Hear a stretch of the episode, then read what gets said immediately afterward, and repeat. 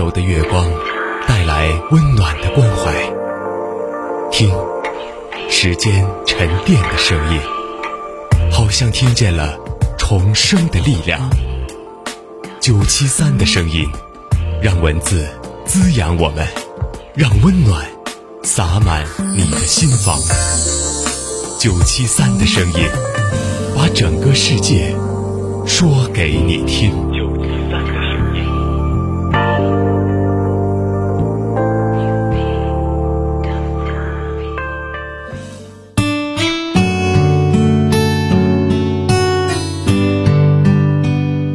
是九七三的声音，大家好，我是主播春莹。今天要和大家分享的内容是：别人尊重你，不是因为你优秀。什么是尊重？尊重是一种修养，也是一种美德。在这个社会上，人人都希望能得到别人的尊重。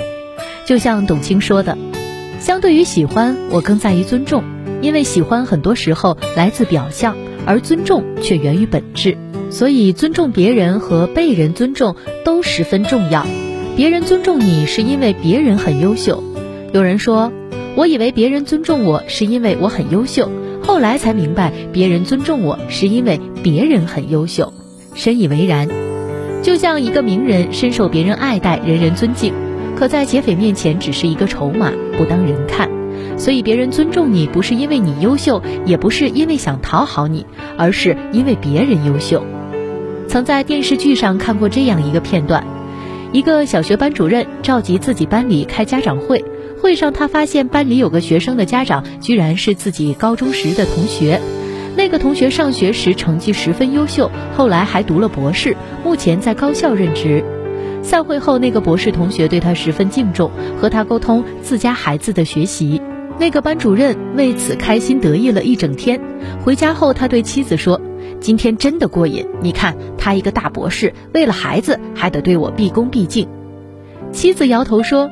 你以为他是讨好你这个班主任吗？别人尊重你，那是别人懂做人，并不是你有多厉害。那个班主任听后羞愧不已。很多时候，别人尊重你不是怕你，也不是讨好你，只是他们的习惯而已。就像《礼记》说：“君子贵人而贱己，先人而后己。”越是优秀的人，越懂得如何去尊重别人。他们的德行优秀，不管在相处还是共事中，都懂得会为他人着想。以礼待人，只是他们为人处事的准则。当别人尊重你时，无需得意，以尊重回应他。如此，别人优秀了，你也会优秀。在上不傲人，在下不卑人。要问尊重的最高境界是什么？我想应该是在上不傲人，在下不卑人。位居高位时，不以傲慢的态度对别人；身在低谷时，不会因此而自卑贬低自己。尊重别人，也尊重自己。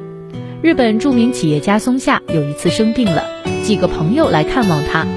到饭点时，他和朋友们一起去餐厅吃饭。他为每个人都点好了一份好吃的牛排，大家都对牛排称赞不已。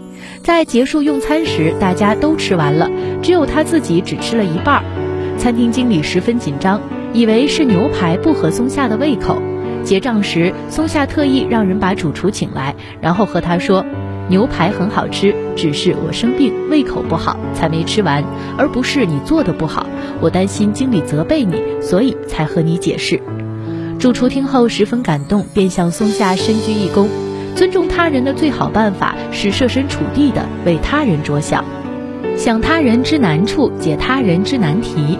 红尘滚滚，大千世界，很多强于我们的人，也有很多弱于我们的人。但无论强弱，任何人都值得被尊重。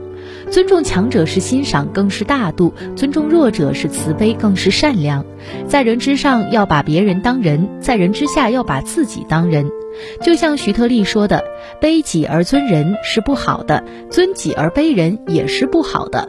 最好的尊重应该是位高时尊重别人，位低时尊重自己，尊重别人，优秀自己。”有人说，你有钱的时候，大家都会尊重你；你没钱的时候，还想谁尊重？但事实并非如此。有些时候，你有钱得到的也不一定是发自肺腑的尊重，而真正尊重别人的人，也不会因为人的身份高低差别对待。他们待人平和，做人做事儿都不伤别人的自尊。情商特别高。听过这样一个故事，有个总统带着自己的孙子散步，在路上和一个衣衫褴褛的乞丐打了个照面。乞丐见到总统，立刻鞠躬向他敬礼，总统也立马停下脚步，给乞丐鞠了一个更深的躬。一旁的孙子不解，他只是一个乞丐呀，干嘛这么敬重他？总统说：“他给我鞠躬是他有修养，我给他鞠躬是我的修养。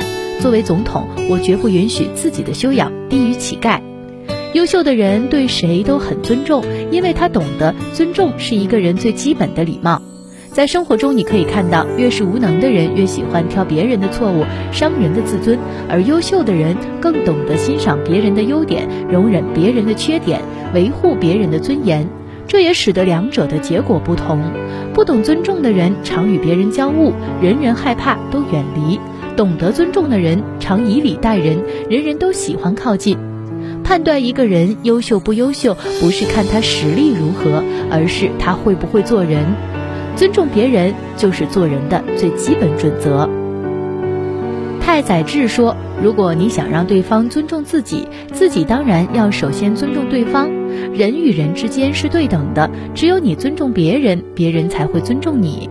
在人生道路上，会有很多人给予你尊重，但那些尊重并非是你有多优秀，而是别人多优秀才会尊重你。”所以，不管什么时候，都不要把别人的尊重当讨好懦弱。就像孟子说的：“爱人者，人恒爱之；敬人者，人恒敬之。你敬我一尺，我敬你一丈。